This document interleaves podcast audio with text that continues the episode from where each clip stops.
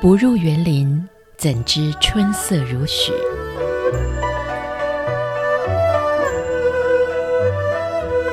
不只是昆曲 Podcast。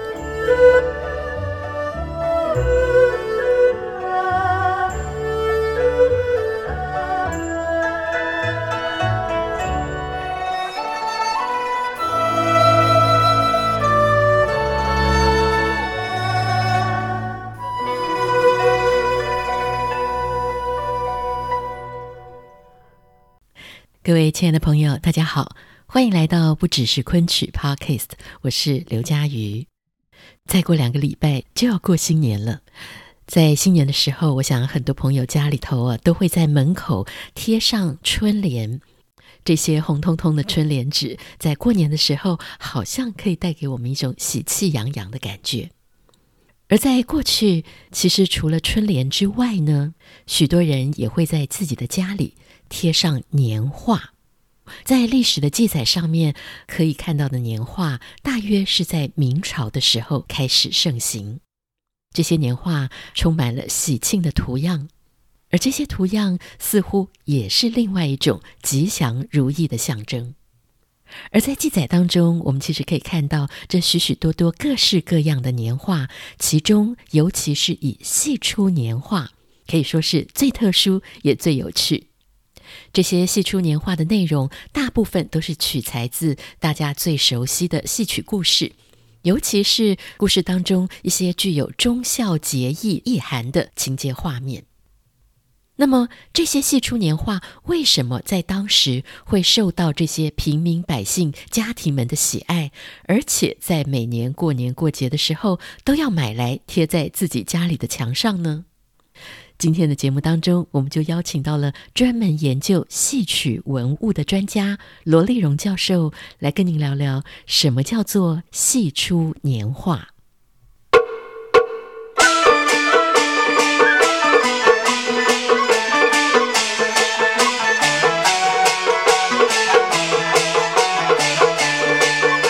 马上就要过农历年了，所以今天呢，我们特别为大家安排很不一样的节目内容。很开心为大家邀请到的是东吴大学中文系的罗丽荣教授。罗老师你好，你好。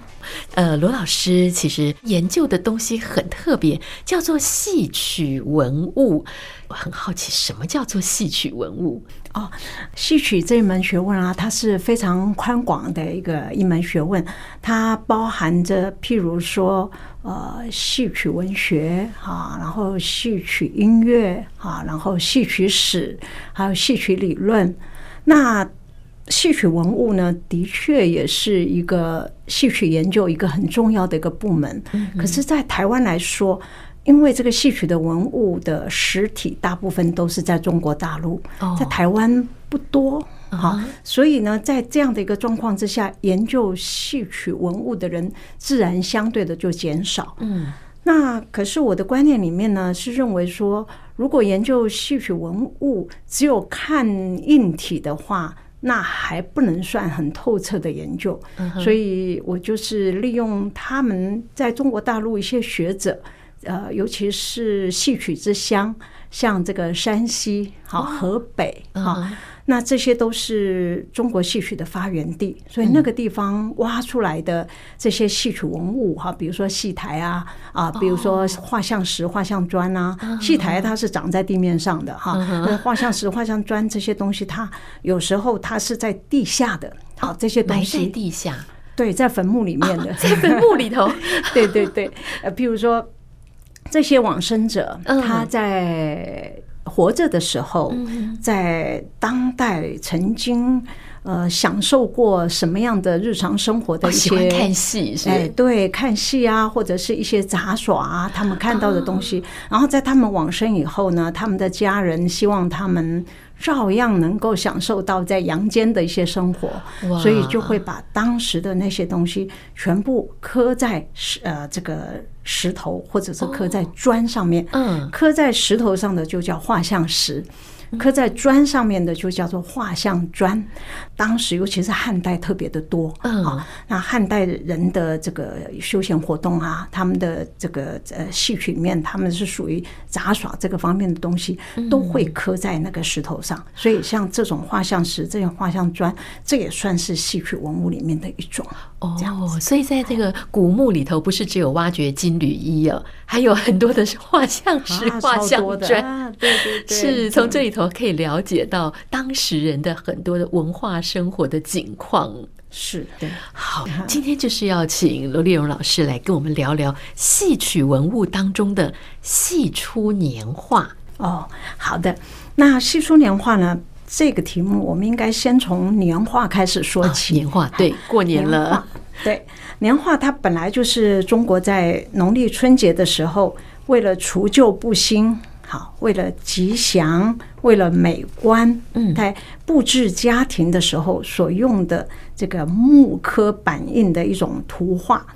那这个图画呢，本来它的式样是非常多，嗯啊，有的时候是过年的那些很。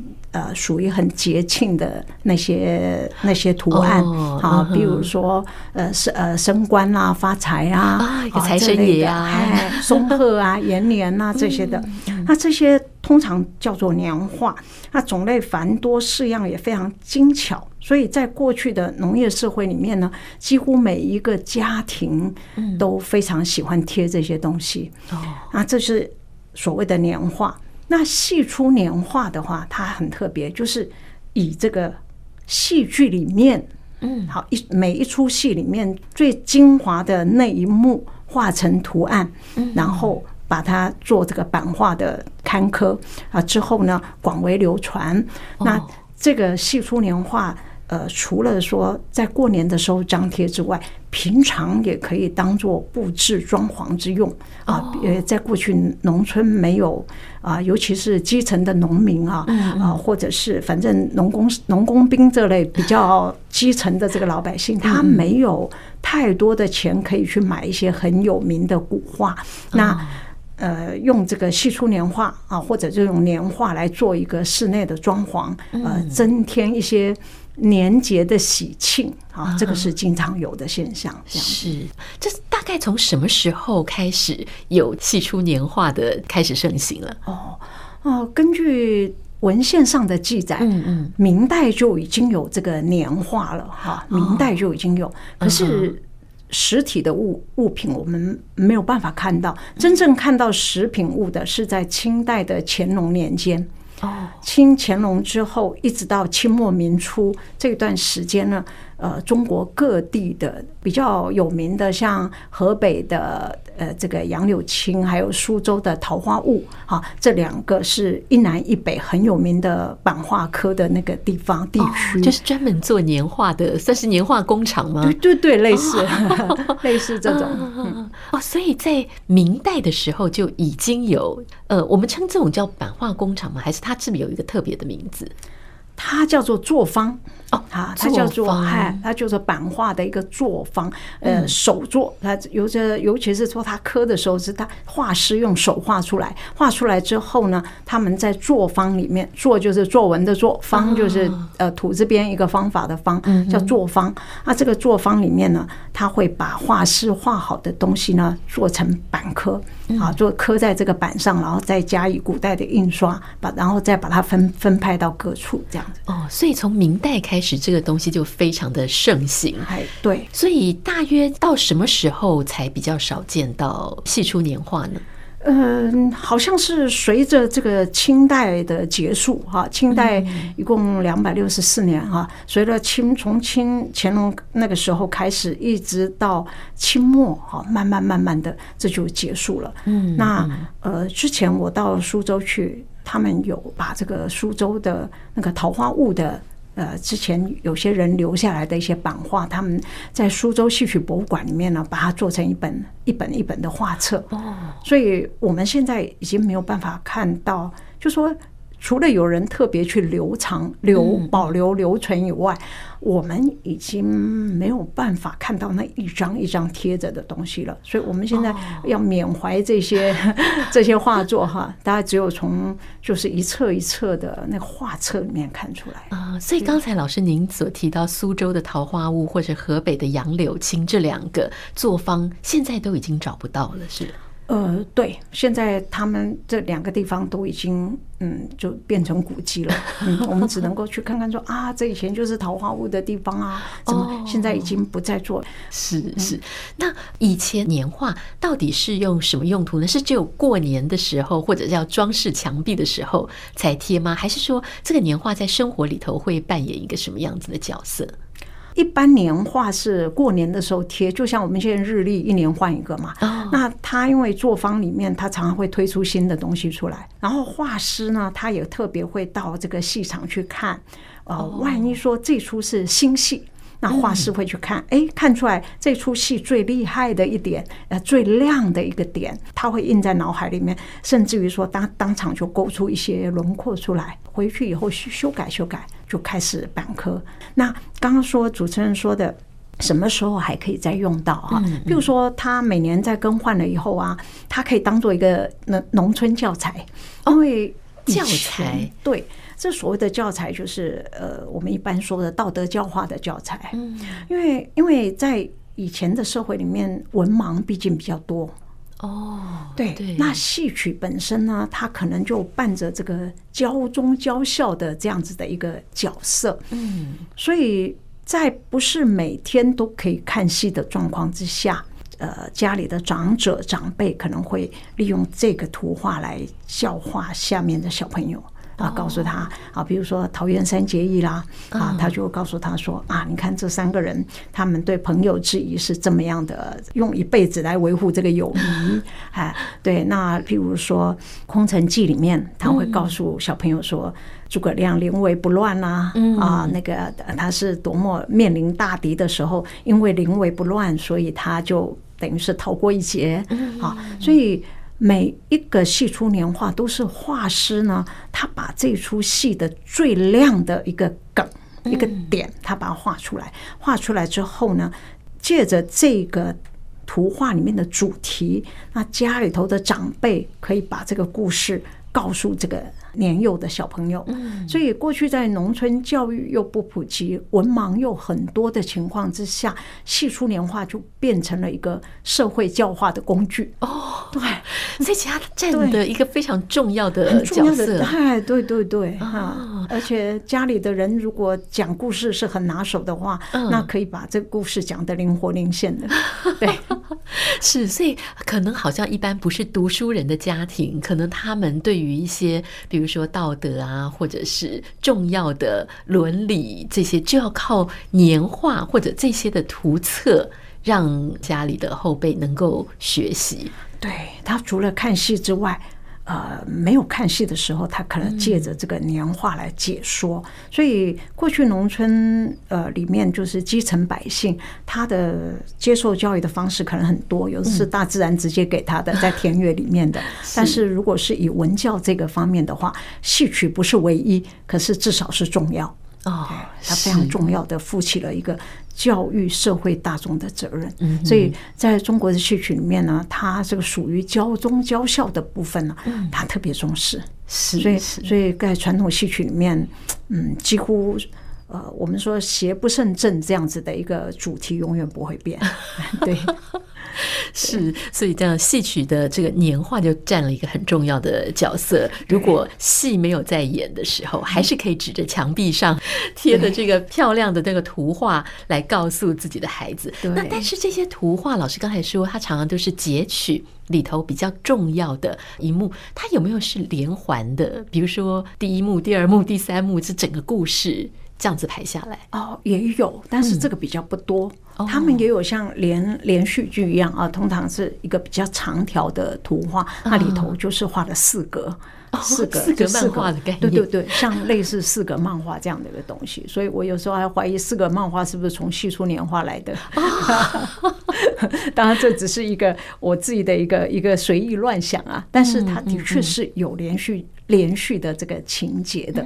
不过连续情节基本上来说，呃，它不如单一情节那么重要哦。为什么？那个原因就是在于说，一个主题如果你把它分散成四个的话，嗯，那种注意力不如单一的一个的注意力，单一一个的注意力。你就会针对的这个主题的亮点加以发挥。如果四个的话，它变成一个亮点变成四个，要分成四个来讲，那主题的鲜明度就会差很多。譬如说一个故事里面哈。嗯，我举《空城计》的例子好了。诸葛亮在城墙上面，嗯，好像这个就是最重要的一幕哦。诸葛亮在城墙上悠闲弹琴，对。然后司马懿跟他两个儿子在城墙下啊，带着大大军，但是因为大军他没有办法磕出来，所以顶多磕三个人。对。然后诸葛亮在那个城墙上面呢，他弹琴，旁边大概多的一一个人、两个人这样。那我们。在讲的时候，好像是觉得说台上台下是重点，嗯，可是真正的他这画这个图的亮点呢，就是让双方都觉得很轻松的亮点，居然是在这个城下，因为诸葛亮把城门打开了，然后城下有个老军，老军就是像比较老的老兵，老兵，他画一个呢，他这边扫地啊，那个老兵啊。你可以看出来，他雕刻那个样子是那个吊儿郎当的那个样子出来哦，这么活灵活现啊！雕刻的，对，你就会本身来说，一个画面是在城上，一个画面是在城下，这两个是紧绷的，嗯，但是他中间画了一个老兵，一个老军在那里扫地，这个就是调和这个两个紧绷的这个情况。那如果我在想这个画面哈，如果你把它画成连环图画，你。第一张你画一个一个城墙，诸葛亮在那边，然后第二章你画个司马懿在那边，啊，第三章你再画一个老君在那里，那那就整个画面就拆掉了，就散掉了，你没有办法集中。那如果说你把这三个意象同时画在一个画面上的时候，在可以在紧绷的情况之下，啊，你就看到这个这个这个老君，你就会笑。那我们人呢，一笑啊，那种紧绷的情绪其实就缓和了很多。然后我们在跟底下的这些年轻的这个讲的时候，你就说，你看这个诸葛亮道具多么的多啊！你看除了他自己在弹之外，你看他会布置一些老军。的确，《三国演义》里面讲他找很多老兵在那边扫地啊什么的。然后这一类的这样的一个释放呢，我们在同一个画面出现。比起分好几个画面来画呢，你就来的就说那个力量很大，所以我们在讲的时候会讲，如果是我来讲的话啊，这个画面我来讲的话，我会把重点放在这个老君的身上。啊，主要就是告诉这些呃小孩哈年年轻的这一辈，就是告诉他说，其实最紧张的时候啊，你用一种最轻松的这个态度来面对呢，说不定就化解了。那当然这是属于比较形而上的这种思想层次了。但是故事的进行还是由城上跟城下来做进行，嗯、是这样。然后顺便还可以教孩子要怎么样去对对啊。那真的这个年画需要画的人很有应该怎么讲幽默感，而且这个画的人还要能够把整个故事融会贯通之后，抽出它最精彩的一个画面。哎，这其实不是简单的能力耶。哎，对。所以我觉得画师他们没有留下名字是非常可惜的。画师都没有留下名字吗？都不会的。他会为什么？因为作坊底下他是由作坊来等于是来供养的，所以作坊一个作坊底下都有很多个画师。然后哪个地方有新戏的时候，他们会派这个画师去看啊，看了之后呢，他会回来再画。所以这个画师的本身是无名英雄，然后这个画师的本身呢。这一张画一画出去，印出去，各方面买的情况很很热络的话，那他可能就这个画师当然就越值钱，薪水就越高嘛。哎，薪水越高。所以，呃，我我常常觉得艺术这种东西啊，它是人的人类的心灵的一个最高的表现。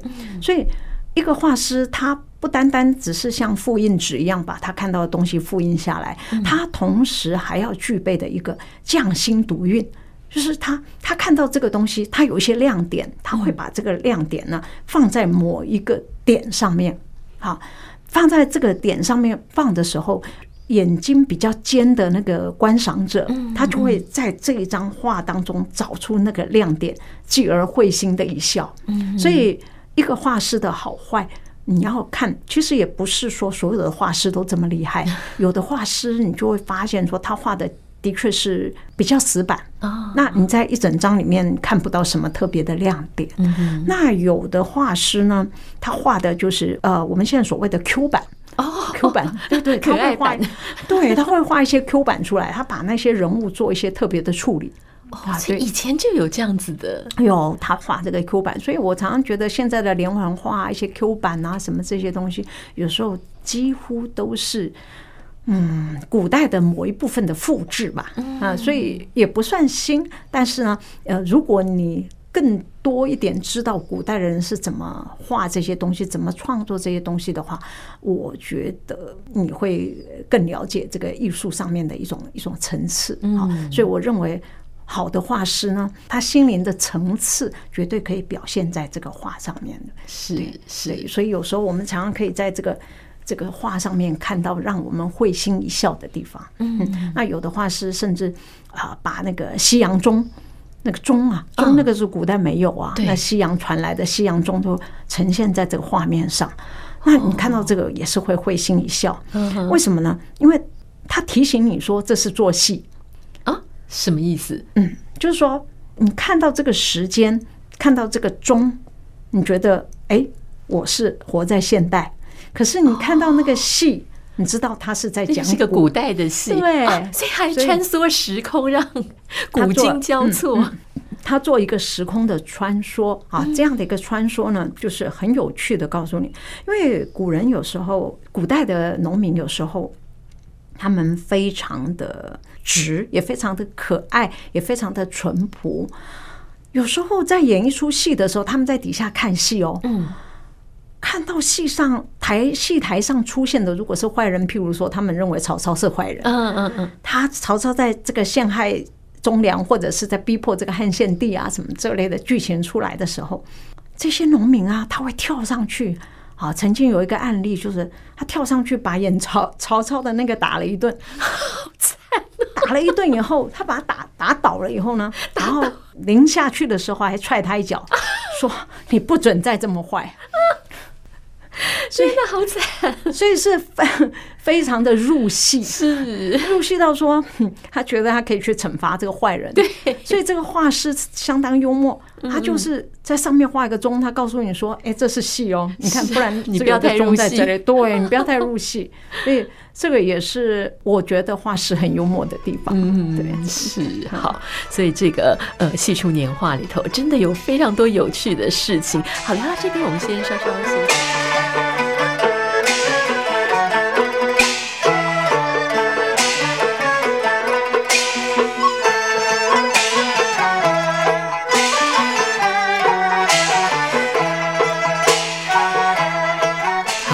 经过了罗丽蓉老师的介绍之后，我们才知道，原来在年画当中还有“戏出年画”这样一个领域。而这几个字，您可别写错喽，“戏”当然就是戏剧的“戏”，而“出”是一出戏、两出戏的“出”。戏出年画，非常有趣的一个题目，您也可以在网络上面找到很多相关的资料。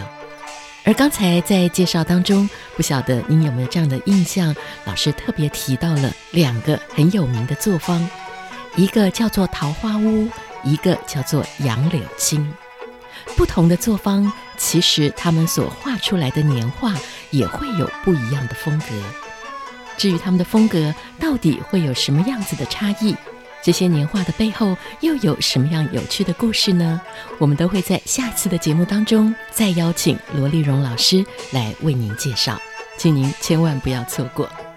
那么今天的节目就为您进行到这边，谢谢您的收听，先预祝您新年快乐，我们下次再见，拜拜。